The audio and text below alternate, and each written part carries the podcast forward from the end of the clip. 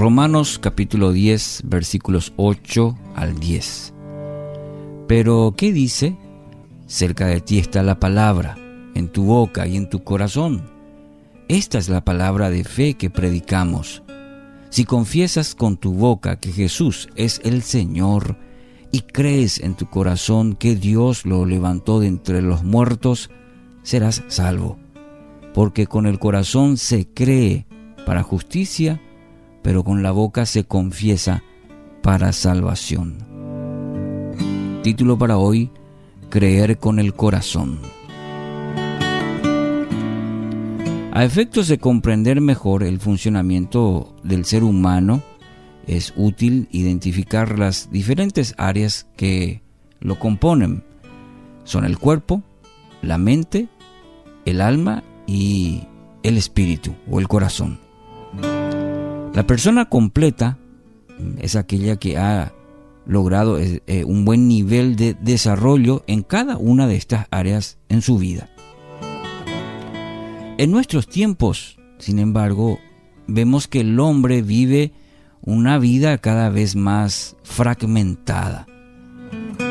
Eh, muestra una gran disparidad o una diferencia en el nivel de desarrollo logrado entre los diferentes elementos que, que mencioné, cuerpo, mente, alma y espíritu, eh, elementos que componen su humanidad.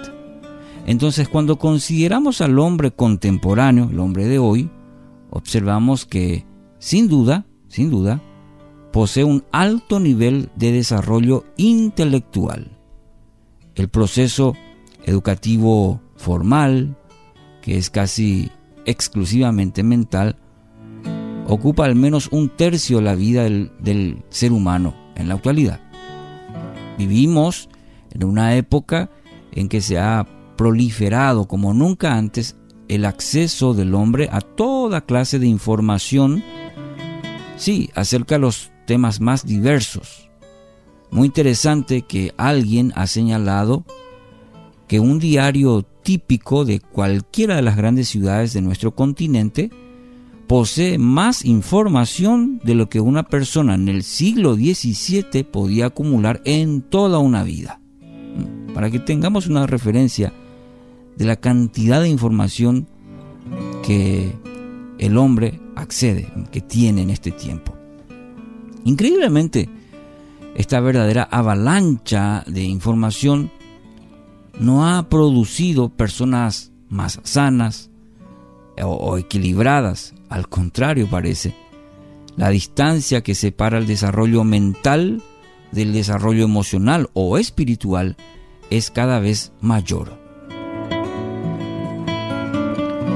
El nivel de disparidad, de diferencia entre estas diferentes facetas de nuestra humanidad realmente ha llegado a niveles alarmantes y ha producido personas altamente desarrolladas en lo intelectual, sí, pero que a la vez son primitivas, carentes en lo emocional y espiritual.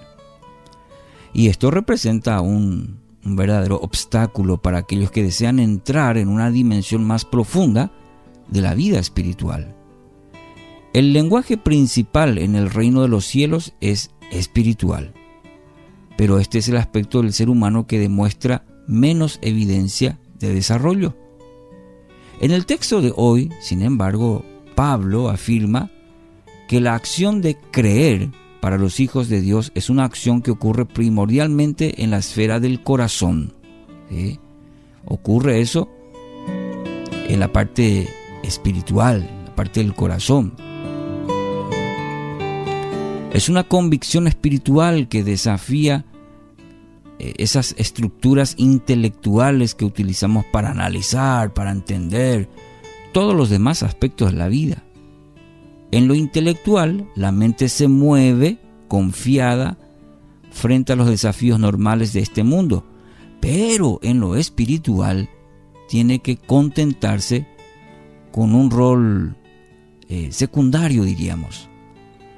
No es que la mente no tiene función en la vida espiritual, no, no, no, no estoy diciendo eso, sino que está limitada en su capacidad de incursionar en los misterios de Dios. Y aquí es donde mucha gente se traba. La persona madura en Cristo no alcanza este crecimiento, es decir, la madurez, porque haya entendido que las propuestas de Dios son lógicas o fáciles de entender. Hay muchas cosas que van más allá de lo lógico. Hay muchas cosas en el camino espiritual que no entendemos ni vamos a entender aquí en la tierra. Sino tiene el creyente maduro esa convicción. Y esa convicción, mi querido oyente, es producto de una relación con el Señor. No es producto de cantidad de información. El creyente puede tener un cúmulo de información, pero una convicción firme viene resultado de nuestra relación íntima, profunda, cercana con el Señor. La convicción espiritual que mueve la vida del discípulo, el discípulo, el creyente, está directamente ligada a su cercanía a Dios. Repito este principio. La convicción espiritual que mueve la vida del creyente está directamente ligada a su cercanía a Dios, su relación con Dios. Cuán cerca está estamos en estamos con Dios a través de esa relación diaria, íntima. A mayor intimidad, mayor certeza de que el camino trazado por el Espíritu es el correcto. Yo voy a estar contigo y te voy a enseñar, dice la palabra. ¿Dónde vamos a aprender? En la intimidad con Dios. A mayor intimidad, mayor certeza, mayor convicción de que el camino trazado por Dios, por nuestro Padre, por el Espíritu Santo, es el correcto para cada una de nuestras vidas. Caminemos de esta manera este día, en el nombre de Jesús.